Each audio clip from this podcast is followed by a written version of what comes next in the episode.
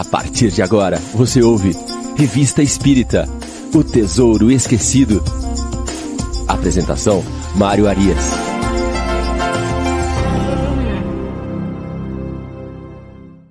Olá, amigo ouvinte da Rádio Idefran. Estamos de volta com o programa Revista Espírita O Tesouro Esquecido. Hoje é sábado, dia 21 de janeiro de 2023. Estamos aqui abrindo amanhã de programas ao vivo da Rádio Defran.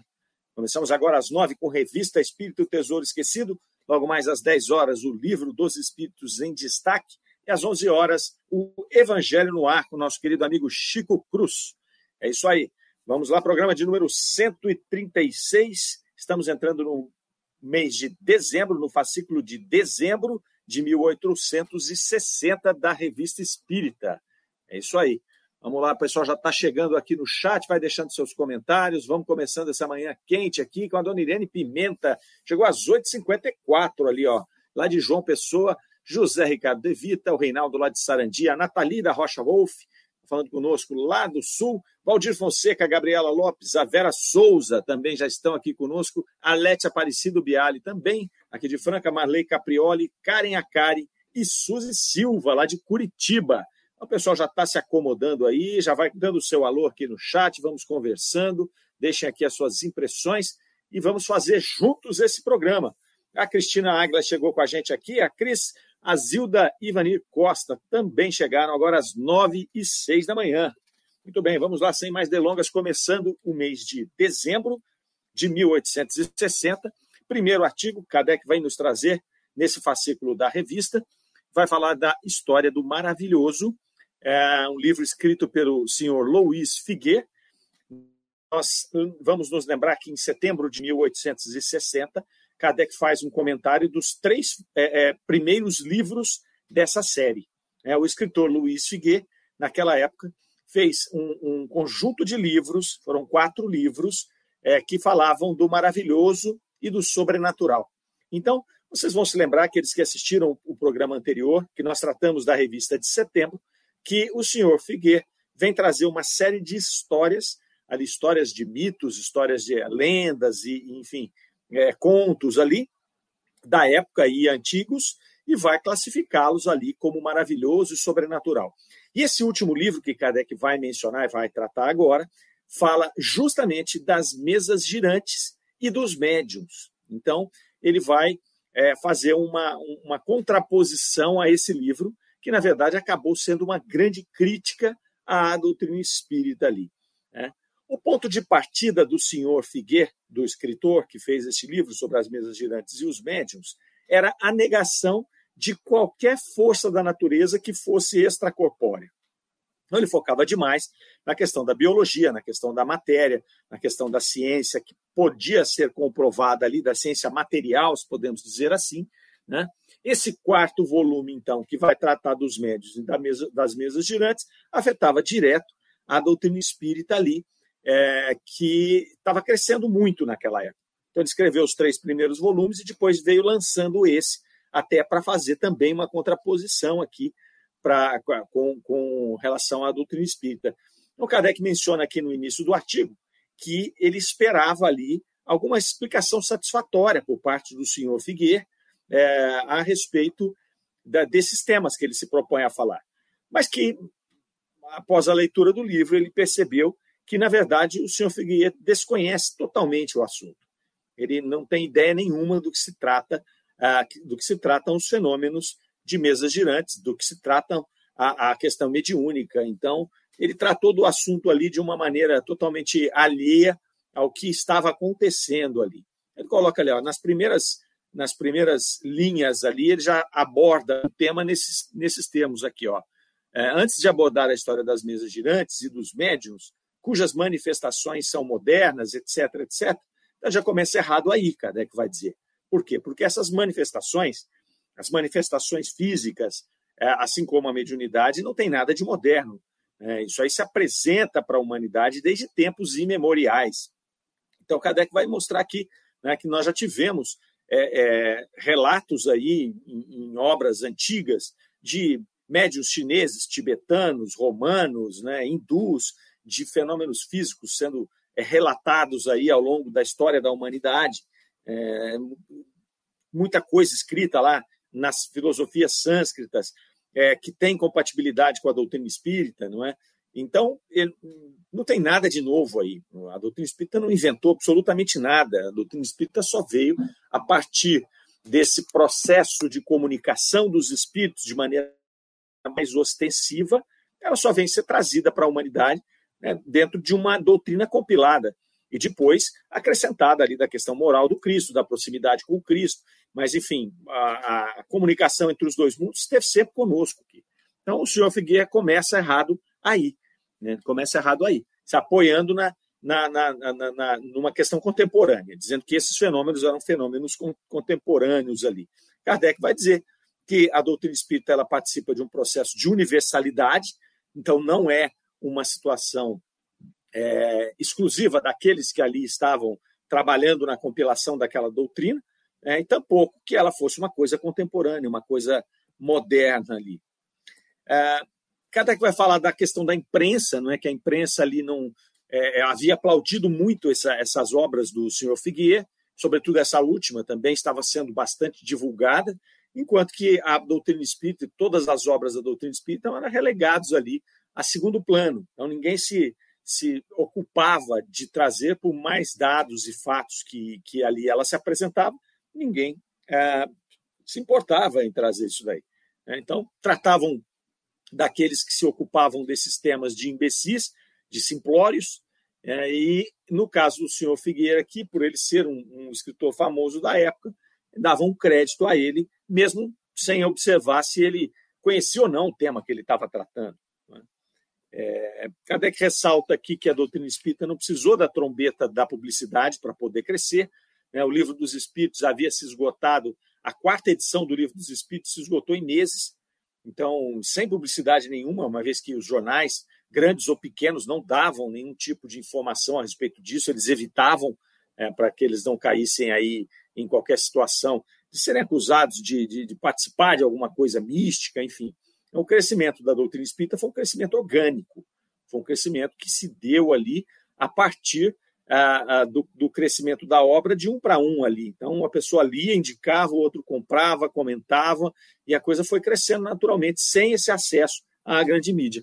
A gente imagina se isso tivesse ocorrido hoje, né, com, com o volume de informação e o, a velocidade da, da, da, transferência da informação, aí o que teria acontecido, né, teria sido um crescimento talvez mais rápido até do que foi.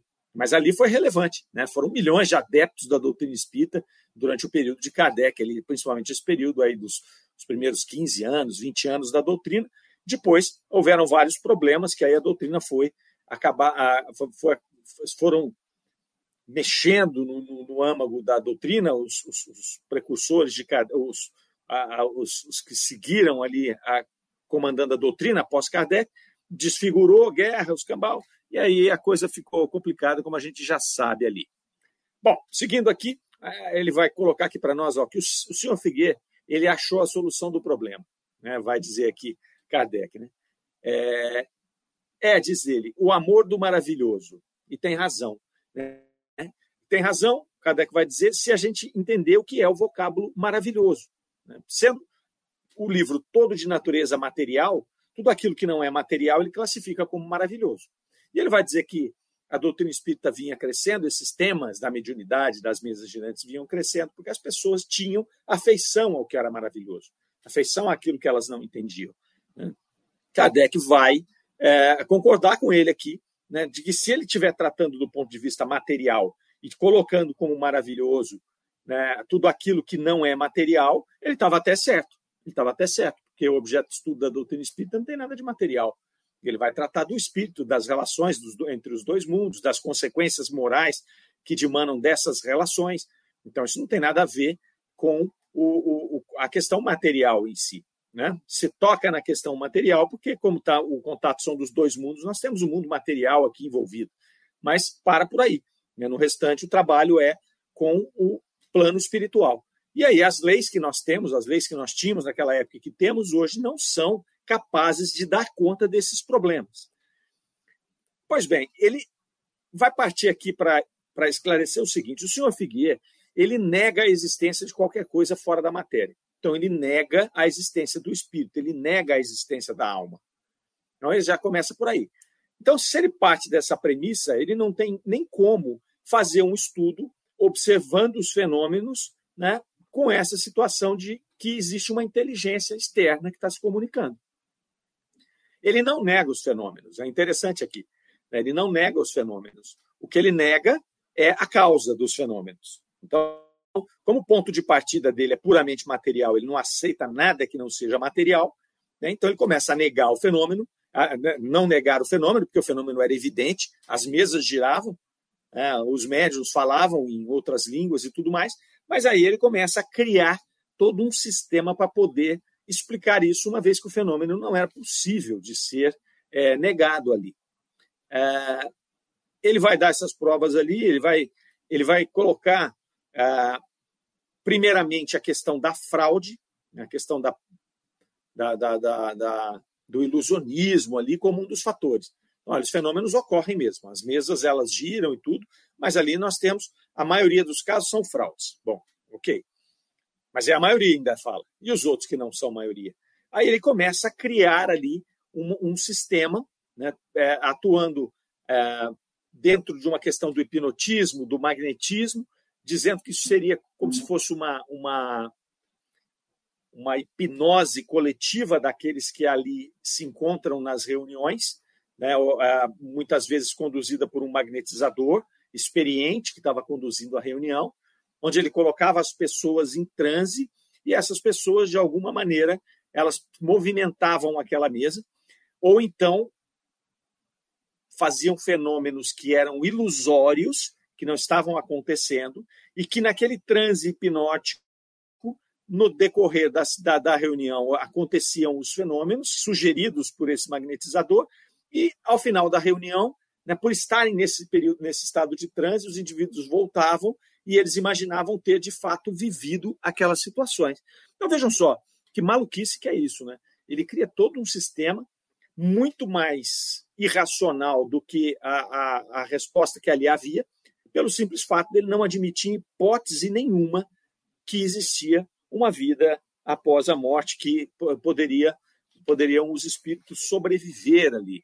Ele vai trazer isso daqui, Kardec vai explicar é, essa teoria dele aqui, até de uma mais longa, né, nós não vamos entrar muito, que a síntese é essa. Né, ele atribui tudo a esse estado de trânsito ali, é de transe, onde a pessoa perderia o seu livre-arbítrio e estaria feita ali a ser conduzida por aquele magnetizador que estava fazendo aquilo. Né? Ele não consegue explicar o que acontecia nas casas das pessoas, porque esse, quando a doutrina espírita foi se espalhando, o lançamento do livro dos médiums, né, é, posterior ali ao livro dos espíritos, muitas reuniões começaram a acontecer em casa, em todos os locais ali da Europa e mesmo fora da Europa. No Brasil, nós tivemos casos de, de reuniões já iniciando ali, logo ainda no período de Kardec.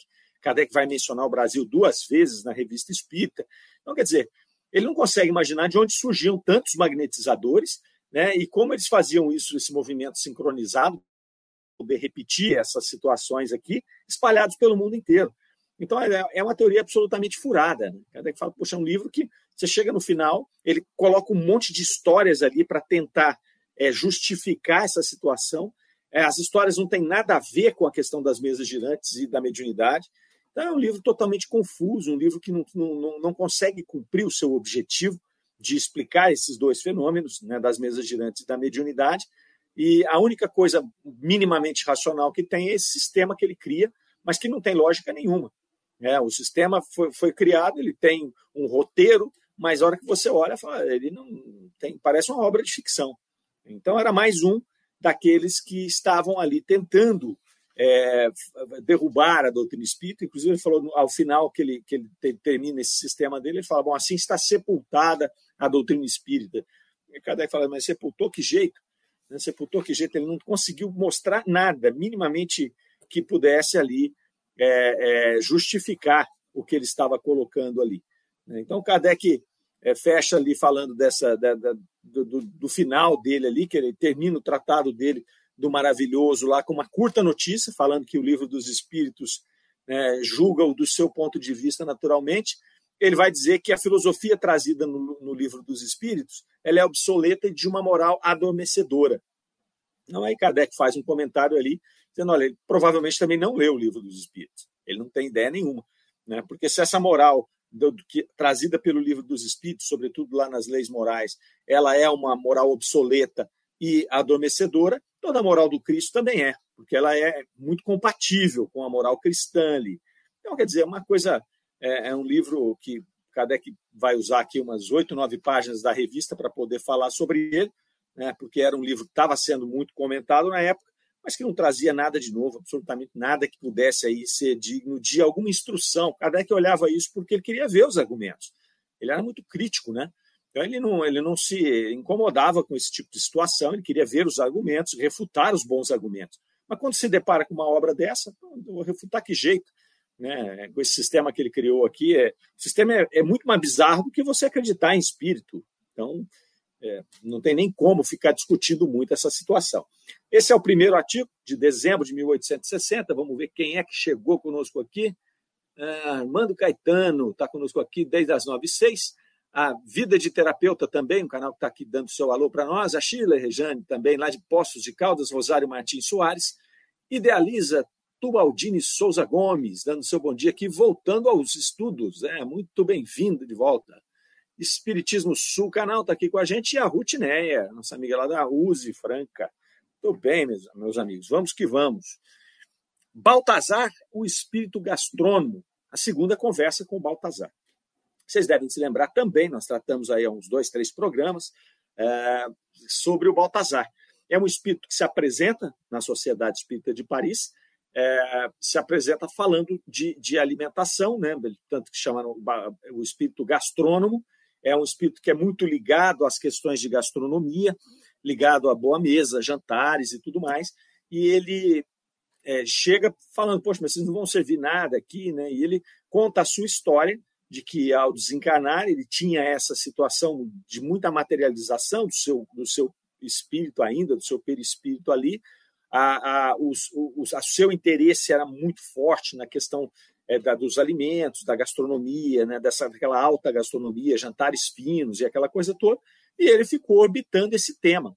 Então, Kardec faz uma entrevista com ele ali para tirar vários ensinamentos a respeito disso, sobretudo é, é o ensinamento de, de, de que as, as, nossas inclinações aqui no plano terreno elas vão nos acompanhar na, no pós-morte, elas vão nos acompanhar enquanto espíritos e vai causar muitas vezes essa situação dele perder um longo tempo né, envolvido numa situação que ele já não teria mais que estar envolvido com ela, uma vez que a alimentação é algo necessário para o ser humano, não é algo necessário para o espírito.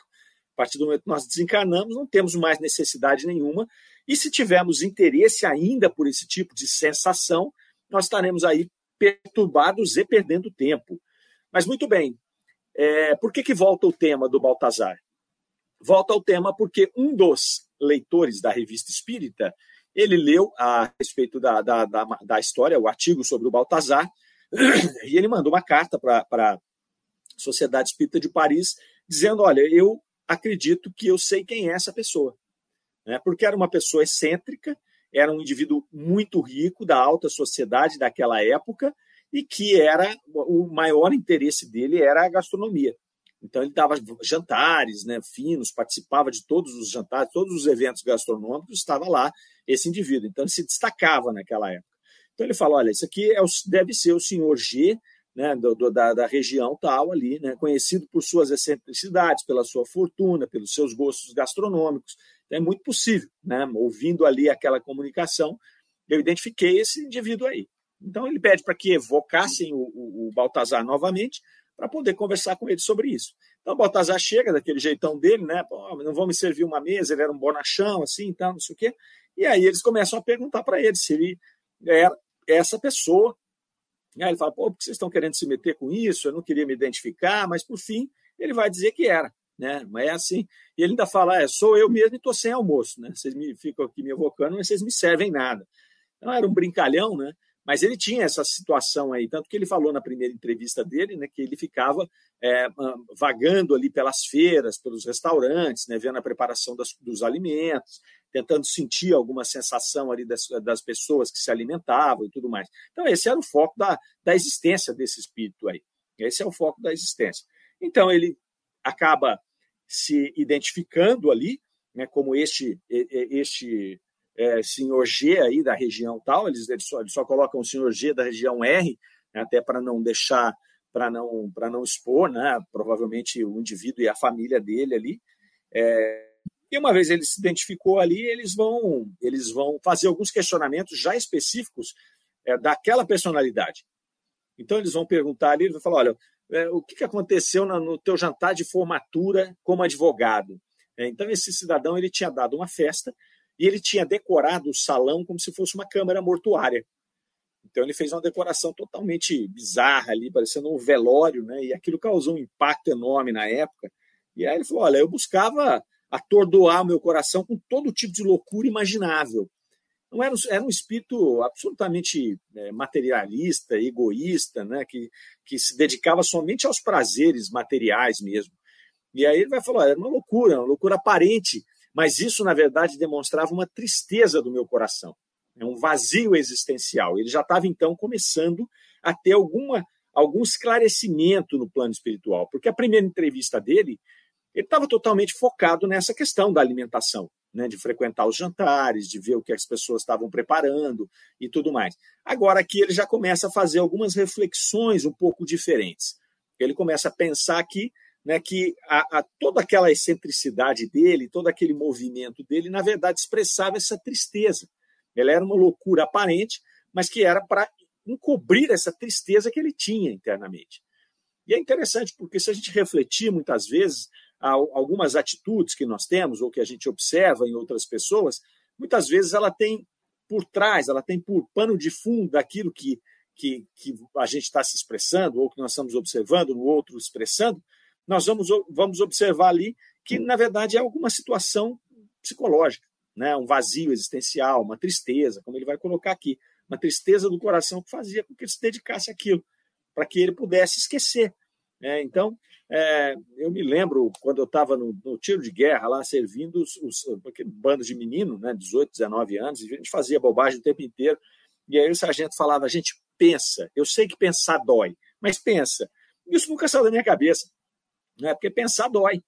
Pensar dói. Ah, você começa a pensar, você começa a levantar questões existenciais, questões é, até espirituais para aqueles que têm inclinação para isso. E isso nos incomoda. Então, por isso que esse pensar dói. Então eu tenho eu tenho uma amiga que às vezes ela vê uma pessoa pensando, ela fala não não não pensa não, não pensa não que é, só faz as coisas, sabe? Então é uma pessoa hiperativa que procura trabalhar o tempo inteiro, por quê? Porque ela não quer parar para pensar, justamente por isso, porque pensar dói. Então quando você pensa na existência, você começa a refletir sobre situações é, que você precisa melhorar muitas vezes, o que aconteceu, o que não. Mas poxa, nós estamos num planeta de expiação e provas, é natural que nós tenhamos aí momentos ruins, que nós tenhamos situações a serem resolvidas, que nós tenhamos, às vezes, algum litígio com alguma pessoa, é, mas o que vai fazer com que a gente evolua é justamente pensar nessas coisas e criar planos de ação para poder corrigir, para poder é, seguir em frente, né, evoluindo no nosso processo aí. Então, esse não pensar, essa tristeza de coração, no caso aqui do nosso exemplo, do, do, do Baltazar o Gastrônomo, o que ele fazia? Ele se dedicava profundamente a esse tipo de, traba de, de, de trabalho, de interesse ali, que era a gastronomia, e ele não pensava em mais nada. Então ele aliviava, com essas loucuras dele, ele aliviava essa tristeza do coração. Não é efetivo. É, não é efetivo. Tanto que depois de desencarnado, ele, ele continua fazendo isso, num processo de perturbação. Em algum momento, ele vai ser chamado à reflexão. É, cara. Né? Não dá para ficar fazendo isso a eternidade inteira. Você vai ter que, em algum momento, enfrentar né, o seu espírito, o seu planejamento, o seu processo evolutivo e vai ter que trabalhar para isso. Então não adianta. Sabedores disso, o que nós temos que fazer é pensar, mesmo que doa. É pensar, refletir e criar esses planos. O que, que eu vou fazer? Eu não posso perder tempo. Nós vimos semana passada, numa das dissertações ali, é, dos espíritos, que ele vai falar sobre o tempo, sobre a perda de tempo, sobre o sofrimento moral que nós temos a partir do nosso desencarne quando a gente percebe que perdeu tempo. A reencarnação é algo extremamente precioso. E se nós não aproveitamos esse espaço que é curto demais dentro do, da, da régua da eternidade, nós vamos sofrer profundamente dores morais no, no, no pós-desencarne, porque nós vamos observar que nós pegamos uma coisa muito preciosa que é o tempo e não aproveitamos da forma que nós tínhamos planejado anteriormente ali. Eles continuam, então, dando essa brecha, a hora que ele deu essa brecha da tristeza no coração, eles começam a questioná-lo sobre a, a, a, questão da divindade. Né? Você acredita na divindade? Mas ele falou: olha, eu não, eu nunca desacreditei. Né? É que eu amei mais o meu corpo do que qualquer tipo de pensamento. Então vejam só que interessante o que ele está dizendo aqui. Né? Você chega no, no, no corpo físico, você vem com uma missão traçada, ela pode ter sido traçada por você no planejamento, ou pode ter sido traçada por alguém, por algum espírito encarregado da sua evolução espiritual, seja o seu anjo guardião, espíritos familiares, ou espíritos que especificamente estão cuidando disso no plano espiritual, mas você vem com um plano. Você chega aqui, né, você faz o quê? Entra no corpo físico, começa a enfrentar esses conflitos e você canaliza, e você canaliza toda a sua energia, todo o seu pensamento para alguma coisa material. E ela pode ser qualquer coisa. Ela pode ser um jogo, ela pode ser qualquer tipo de paixão que a gente tenha por aqui. No caso dele aqui, a gastronomia. Então, você faz o quê? Você desvia o seu foco, pega uma coisa material, foca naquela coisa material e passa a sua vida gastando ali. Foi o que ele fez. Né? E aí ele vai falar: olha, vai ser preciso muito tempo para quebrar esses laços terrenos. É o Espírito falando. Ele já tem o esclarecimento. Primeira vez que ele conversou lá, ele não estava né, com, com, com essa situação muito clara. E foi uma comunicação espontânea. Então, talvez algum espírito encarregado da evolução deste espírito do Baltazar tenha conduzido, né, tenha o conduzido até a reunião para que ele fizesse a manifestação, para que ele começasse a partir daquilo que se chama de um choque anímico, a partir daquela comunicação ali é, com, com, com o médium, ouvindo aquelas pessoas, ele pudesse começar a fazer essas reflexões. Então ele já realiza que é, toda a loucura dele era baseada nessa tristeza, nesse vazio existencial que ele sentia. Né? Ele começa a perceber que ele sempre é, que, que ele sempre acreditou em Deus, mas que ele se afastou. E aqui ele vai dizer que essa atitude dele fez com que ele materializasse demais o seu espírito. O que ele quer dizer com esse materializar-se? É se apegar à matéria. Onde estava o tesouro dele? Estava na comida, estava na gastronomia e ele ficou grudado ali. Assim como alguns ficam em vícios, né, em sexo, em, em, em jogos, em, e, e, depois que desencarna vai ficar ali. Por quê? Porque você focou aquilo. Né? O seu tesouro está onde está o seu coração. O seu coração está onde está o seu tesouro, né? melhor, melhor falando. Então, ele vai dizer que se materializou o, o, o seu espírito, que ele não conseguia se desvencilhar daquilo. Mas agora ele já está começando a compreender isso. Antes ele não compreendia.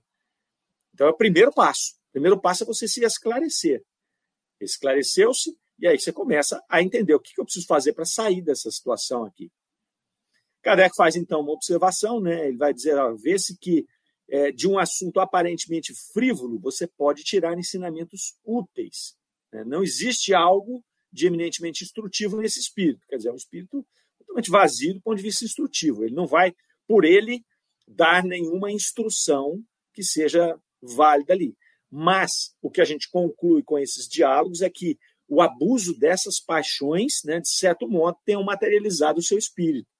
Então, isso é de uma riqueza muito grande para que você possa observar como funciona o plano espiritual, como funcionam os espíritos desencarnados e mais, o que a nossa conduta aqui enquanto encarnados vai refletir, refletir trazer consequências como consequências no plano espiritual. Então, sempre com essas instruções aqui, Kardec vai tirando essas instruções das observações desses diálogos que ali ocorrem, mesmo que o espírito não tenha grandes informações para trazer ali. Ah, a Karen não. É mais cômodo viver na ilusão dos sentidos. Exatamente, Karen. Né? Falamos aqui semana passada né, da ilusão de Maia, né, que os hindus já diziam lá, estão lá nos livros sânscritos, que a matéria né, é, é ilusória, é o Maia né, que nos ilude, que nos absorve. Então a gente tem que tomar muito cuidado com isso, porque nós estamos vivendo no mundo material. Nós estamos vivendo. A esmagadora maioria da, da, da, dos encarnados é, não tem essa visão espiritualista. Então fica mais difícil. É mais difícil para você fazer o processo evolutivo, fazer essas reflexões, né, porque você não está olhando além do seu corpo físico. Mas nós não temos desculpa. Nós não temos desculpa, nós somos espiritualistas. Enquanto espíritas, somos espiritualistas. Nós acreditamos na sobrevivência da alma, nós temos a doutrina da reencarnação como um fio condutor do nosso processo evolutivo, então não dá para a gente não refletir sobre essas coisas. Não colocar aqui é, dentro dos do, do nossos pensamentos o que é que nós estamos fazendo com esse pedacinho né, da, da nossa vida, da nossa existência enquanto seres espirituais, e o que é que nós estamos fazendo com esse tempo aqui. Dá para chegar depois e falar, ah, não, mas eu não sabia. É, não, a gente sabe. Cabe fazer. Cabe a gente poder é, é, trabalhar com essas informações. Né? Aline de Moraes está dando seu bom dia para nós ali, e muito bem. É, partimos para o terceiro artigo de hoje, a educação de um espírito. Ele vai dizer ali é, uma carta de um assinante, Kardec vai trazer uma carta de um assinante, cuja mulher é uma médium escrevente ela tem um espírito que está atrapalhando as comunicações dessa mulher. Então, ela sempre que ela está psicografando ali, esse espírito aparece e atrapalha, e isso estava causando uma contrariedade ali para essa pessoa. Então, elas vão pedir uma orientação para Kardec, para a turma lá da Sociedade Espírita de Paris, e Kardec, então, vai comentar ali, né? primeiramente, que é, se trata ali de, de, um, de uma simples obsessão, de uma obsessão simples e não de uma subjugação. Então, a gente já vai explicar. Já classifica, então, esse fenômeno, uma médium escrevente, né, que, ao fazer as suas psicografias, tinha um espírito que atrapalhava as psicografias dela. Então, Kardec já vai classificar. Olha, isso aqui trata-se de uma obsessão simples e não uma subjugação. Por quê? Porque o espírito não está subjugando a mulher para que ela faça o que ele quer. Ele só está atrapalhando o trabalho dela. Então, é, são é, diferentes. Kardec não perdeu a oportunidade de esclarecer as coisas. Então, a primeira coisa que a gente tem que observar é isso aqui. Né? Então, como é que a gente vai lidar com esse espírito? Então, Kardec vai dizer: ó, não adianta você lidar com ele pela cólera, nem com ameaças, porque você não vai conseguir fazer ele se afastar. Né? Você vai ter que lidar com ele com paciência né? e, sobretudo, criando um ascendente moral sobre ele. Então, aqui já fica a dica. Né? Fica a dica para médium ali. Você precisa ter ascendente moral. Então, ele está mais ou menos no mesmo nível de sintonia, no mesmo nível ali de moral. Então, você precisa se distanciar dele. Ter muita paciência, porque não é um processo fácil, né? porque eu tenho que, ao mesmo tempo que eu instruo o espírito, né, através dos diálogos mentais, através dos diálogos ali dentro das comunicações, e isso demora, eu preciso ainda me modificar para que eu tenha esse ascendente. Então, é um sinal de alerta. É, um, é uma luz amarela no semáforo ali, dando um alerta de que, olha, é, você tem uma boa mediunidade, mas você precisa melhorar a sua situação moral para que você possa se desvencilhar deste espírito e de outros que possam vir. Porque muitas vezes esse espírito vai se afastar e vai chegar outro. Né? Então, que tipo de sintonia eu estou tendo? O que, que eu posso melhorar em mim para que eu tenha um ascendente moral e não seja mais influenciado por esses espíritos? É interessante aqui porque muitas vezes o que a gente faz é buscar um fator externo. Então eu, eu tenho que eu quero pedir para o meu anjo guardião afastar os espíritos é, sofredores que estão à minha volta. Eu quero pedir para outros grupos orarem para que possa, possam afastar esses espíritos. Eu quero que pessoas façam reuniões de desobsessão para afastar esses espíritos. Ok, mas é a minha parte. Em primeira instância, nós temos que pensar o seguinte: esses espíritos só estão em volta de nós, estão nos influenciando porque nós os atraímos. Eles só ficam aqui porque nós temos uma sintonia. A lei de atração é a lei de sintonia. Nós temos essas duas situações aqui funcionando. Então, não adianta eu afastar esses espíritos. É possível. É possível porque são seres inteligentes, seres que têm o seu livre-arbítrio. Então, algumas dessas ações que nós mencionamos pode fazer com que esses espíritos se esclareçam, se afastem, né? pode até afastar um espírito desse, fazendo ele ir para outra pessoa, né? porque ele está sendo incomodado aqui. Pois bem, mas se eu não melhoro nada em mim, eu simplesmente vou atrair outros. Não é simples desse jeito. Eu tiro um, coloco o outro, tiro um, coloco o outro. A gente sempre fala que a pessoa que vai buscar a casa espírita pra, porque está sofrendo algum tipo de influência, se ela não faz um trabalho de reforma íntima, se ela não muda nada em si, ela é um Uber de, é, é, de espírito obsessor, de espírito sofredor. Porque ela leva para o centro espírita pessoal faz o trabalho, toda a espiritualidade atua ali, os médiuns atuam, os dialogadores atuam, todo mundo atua, esclarece aquele espírito com mais ou menos tempo, esse espírito vai cuidar da vida, né? E eu falo, ufa, livre, daqui uma semana eu estou com outro. Aí eu levo para o centro de novo. Aí tira esse, daí uma semana eu estou com outro. Eu estou fazendo um trabalho de Uber. Não deixa de ser um trabalho interessante, porque eu estou pegando espírito lá na rua que está em perturbação e estou levando para casa espírita, né? Mas do ponto de vista da minha, da, da, da minha cura, vamos dizer assim, desse processo ser influenciado, eu não estou fazendo nada. Estou fazendo nada, porque eu estou esperando só que o externo funcione. E o externo funciona mas ele vai funcionar até a página 2. Se eu não fizer a minha parte, é o que Kardec vai dizer aqui para essa médium. Então você tem que ter paciência e buscar essa, esse ascendente moral, para que você tenha autoridade moral sobre esse espírito. E aí ele vai parar de te incomodar. E mais interessante do que isso é, não vai ter espaço para outro chegar, porque eu saí daquele padrão, ele não me acha mais. Né? Se ele está orbitando aqui, eu subi um degrau, ele não me acha mais aqui, ó. não encontro mais. E aí eu vou ter contato com espíritos que já estão no degrau de cima, para onde eu fui. Então, poucas linhas aqui, Kardec já dá uma direção para nós aqui é, do que do, do, do que está acontecendo. Né? Ah, a Shirley está dizendo lá, ó, somos espiritistas, exatamente, esse é um dos termos, né? A Rutineia, não podemos esquecer que não basta afastar, precisam ser tratados. É, exatamente. É o que acontece, né, Rutineia, na, na casa espírita, então, muitas vezes, quando a gente chega ali com esses irmãos que estão nos influenciando, eles são convidados ali a, a se esclarecer e eles vão ser tratados, eles vão, eles vão dar um passo né, para poder compreender onde eles estão, e ao compreender que eles são espíritos, ao compreender como Baltazar aqui, é, que existe uma divindade, que ele está perdendo tempo com aquilo, que ele estava, na verdade, com aquele sentimento por conta de não compreender a sua condição, o que, que vai acontecer? Ele já abre espaço para poder ouvir aqueles espíritos amigos que estão à nossa volta e ele começa o tratamento naturalmente. Então, ele pode fazer esse tratamento na própria casa espírita, ou ele pode se esclarecer na casa espírita e fazer o tratamento no plano espiritual. O importante é o esclarecimento. Sem esse esclarecimento no início, você não consegue fazer nada. Né? É... Kardec, então, sugere que eles entrevistem esse espírito e façam um trabalho com muita paciência, no sentido de dialogar com esse espírito para que ele possa é, compreender a sua situação e, e, e, e, eles também entenderem por que, que ele faz isso. Então, eles começam aqui a fazer uma série de entrevistas com esse espírito, evocavam o espírito e conversavam com ele. É um processo de doutrinação, que a gente chama de dialogação com esse espírito. O espírito se apresenta, vai dizer que não tinha nada é, pessoal contra eles. Ele, na verdade, ele era um espírito sofredor, revoltado, né, e que ele buscava atrapalhar as pessoas que estavam trabalhando de alguma maneira, né, porque ele não gostava de ver as pessoas evoluírem. Então, vejam só, ele, dentro do estado de perturbação e de revolta dele, é, ele, ele não tinha um, uma razão específica contra aquela família, mas ele via que aquela família estava progredindo dentro do processo do trabalho, ali dentro da doutrina espírita, e ele queria atrapalhar de alguma maneira.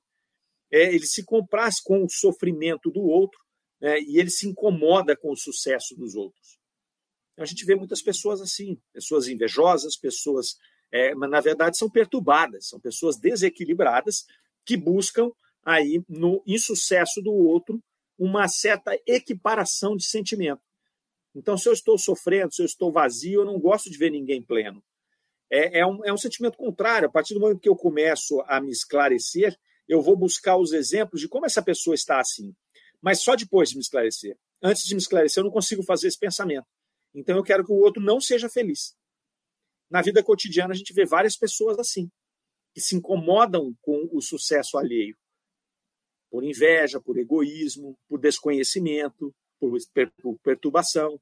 E eles começam a fazer essas reflexões com esse espírito. Não é fácil, porque é um espírito que está muito enraizado nesse processo ali. E aí eles começam a conversar com ele, uma sessão, duas, e eles, oh, poxa, tenta, né? Pelo menos tenta fazer isso aí. Tenta, é, veja se você consegue né, ter essa, essa, esse, dar esse primeiro passo, que é o mais complicado. E aí, ele, é, numa dessas conversas, eles falam para ele, para o espírito: vem cá, mas é, você gostaria de fazer só isso? Ele fala: não, se eu pudesse fazer outras coisas mais graves com vocês, eu faria. Eu faria. E aí eles perguntam: tá, mas por que, que você não faz? Não, eu não faço porque eu tenho limites. Né? Aquele que te acompanha, ele vai falar para a médium, que provavelmente é o anjo da guarda dela, não me permite que eu faça. Aqui tem uma informação importante, né? Porque, quer dizer, ele tem o desejo de fazer um mal muito maior do que ele está fazendo, do que é interromper as comunicações ali da médium, não permitem que, ela, que, ele, que ele faça isso, mas permitem que ele chegue até onde ele chega. Para quê? Para nos testar. Como eu não tenho esse ascendente moral, eu estou nessa sintonia, os espíritos não vão nos proteger totalmente disso. Eles protegem de um mal maior, mas eles não vão proteger da influência, porque faz parte do processo. Quem tem que proteger dessa influência primária é só eu mesmo. Eu tenho que buscar esse ascendente moral, foi o que Kardec falou. Eu não posso ficar esperando que o meu anjo da guarda vai afastar toda e qualquer influência negativa sobre a minha pessoa, sobre o meu espírito. Ele não vai fazer isso. Ele vai deixar com que o livre-arbítrio funcione, ele vai deixar com que as leis naturais funcionem. Ele vai proteger das coisas mais graves, que é o que ele faz aqui. Ele não permite ali. E ele ainda vai falar que tem um outro espírito também que interfere quando ele está tentando fazer esse mal, chama-se Maria, e aí eles vão confirmar que essa Maria é um espírito que eles tentavam evocar sempre, e ele interrompia sempre. Era uma jovem, né, desencarnada naturalmente, que eles evocavam, e, e ela não conseguia fazer as comunicações, porque ele interferia. E aí ele, ele vai dizer, fala, não, essa, esse espírito também evita que a gente faça, impede que faça um, um mal maior ali. Ele vai, então, começando a ter um lampejo ali muito, muito, muito inicial né, de, de compreensão disso, mas a revolta desse espírito é muito grande ainda. É uma revolta é, é, muito enraizada. Eles começam a trabalhar ali, explicando as leis naturais, a bondade divina, né, para que ele pudesse co começar a compreender que ele era amado por Deus também. Ele não conseguia enxergar isso. Ele estava enraizado no mal, no vazio, né, naquela dor que ele sentia, então ele não conseguia ver nada além daquilo ali. Então começa esse esclarecimento desse espírito. Ele tem que se esclarecer quem ele é, como funciona o processo, que ninguém está sozinho, que Deus está apoiando a todos. Então começa ali. Mas ele não está em condição. Eles perguntam para ele: Você não sente o desejo de melhorar? Ele fala: Não, ainda não. E ele vai dizer: Eu sofro mais do que nunca agora e vocês são responsáveis por esse meu sofrimento. Mas por que nós somos responsáveis? Como assim nós somos responsáveis por esse sofrimento? E aí ele vai explicar. Porque até então, quando eu fazia o que eu estou fazendo, eu não tinha consciência. Eu não tinha consciência de Deus, eu não tinha consciência das consequências. Agora vocês me esclareceram a respeito disso. Então eu ainda não tenho a vontade de melhorar, mas agora eu estou sofrendo muito mais. E aí o que ele vai falar? ele vai colocar ali né, que é, ele entende essa pena como uma pena eterna. Que apesar desse esclarecimento que eles deram da bondade divina, ele não vê fim para o seu sofrimento. Isso Kardec já nos mostra, em outras oportunidades, que é o grande ponto de sofrimento dos espíritos. Kardec classifica o sofrimento no plano espiritual em duas etapas. Nós temos um sofrimento que ele chama de sofrimento material, que é aquele sofrimento, por exemplo, do gastrônomo, do Baltazar. Ele tem um sofrimento material. Como material? Temos que explicar. Ele, o foco dele é se alimentar. O foco dele é participar dos jantares, da alta gastronomia e tudo mais. Ele está em espírito, ele não pode comer. Espírito não tem estômago. Então ele não pode se alimentar. Ele não pode sentir o gosto da comida. Então o que ele faz? Ele fica buscando pequenas sensações, um cheiro, né, um, um, um, fluido, né, que ele possa captar ali de alguém se alimentando e sentindo prazer naquela situação. Então, mas é um sofrimento quase material, tanto que ele usa a palavra estou materializado, isso materializou o meu espírito. O outro sofrimento é o moral. O sofrimento moral é aquele em que o indivíduo está sendo acusado, é o sentimento de culpa, é aquele sentimento já que não tem nada a ver com sensações e com situações terrenas. Ele não está sentindo sensação de frio, de calor, de fome, de dor. Não é uma dor moral, é, uma, é um sentimento moral, é um sentimento de culpa, é um sentimento de, é, de fracasso. E Kardec pontua que os espíritos que se comunicaram é, apresentam dores muito piores quando estão nessa dor moral do que aqueles outros. Então vamos pegar o exemplo de um suicida, ele está num processo de perturbação ali.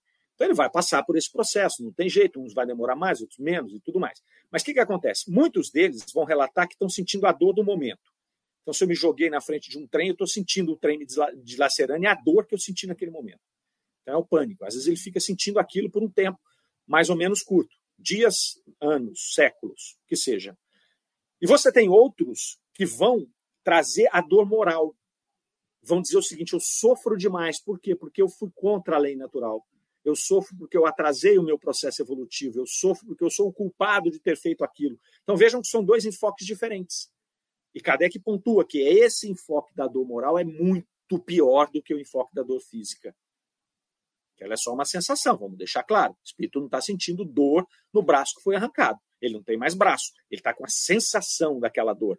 Ele está remoendo aquela dor ali. Mas aí ele não está nem pensando. O outro já está no processo de pensamento. Por isso que pensar dói. Lá atrás a gente falou sobre isso. Pensar dói. Porque a hora que você pensa, vem o sentimento de culpa. Como Paulo falava, que criatura infeliz que sou, que as coisas que quero não faço e as que não quero estou sempre a fazer. Isso você só consegue chegar nessa conclusão se você está pensando. O que, que eu ando fazendo? O que, que eu quero fazer? Eu ando fazendo aquilo que eu não queria fazer. Isso me dá sentimento de culpa, isso me dá dor, e dor moral. É isso que esse espírito está colocando. E quando você sente que isso é uma coisa eterna, que você não vê o final, aí Kardec falou, aí multiplica muito mais essa dor. Porque ele está naquela dor moral, e se ele acha que é eterno, que não tem fim, é pior ainda. Porque quando ele identifica o fim, ele fala: eu vou caminhar para ele. Eu sei o que fazer. Vai demorar, mas eu vou ser atendido. Vai demorar, mas vai passar. Isso é, um, é uma, uma luz que se abre e aí o espírito resignadamente ele começa a aceitar o seu caminho, inclusive as suas provas e expiações. Agora, enquanto eu não entendo que tem um fim e entendo que eu tenho um caminho para traçar para chegar nesse fim, eu fico ali como se estivesse dando círculos, rodando em círculos ali estou em ciclos, eu não consigo sair daquele lugar. E aí a dor, a angústia, o sofrimento é atroz. E é o que esse espírito vai trazer aqui.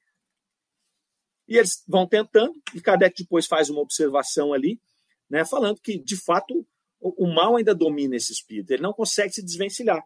Então, que eles vão levar muito tempo para poder trabalhar. Por isso que ele fala do ascendente moral, porque às vezes esse espírito, por livre-arbítrio, ele escolhe ficar um século desse jeito.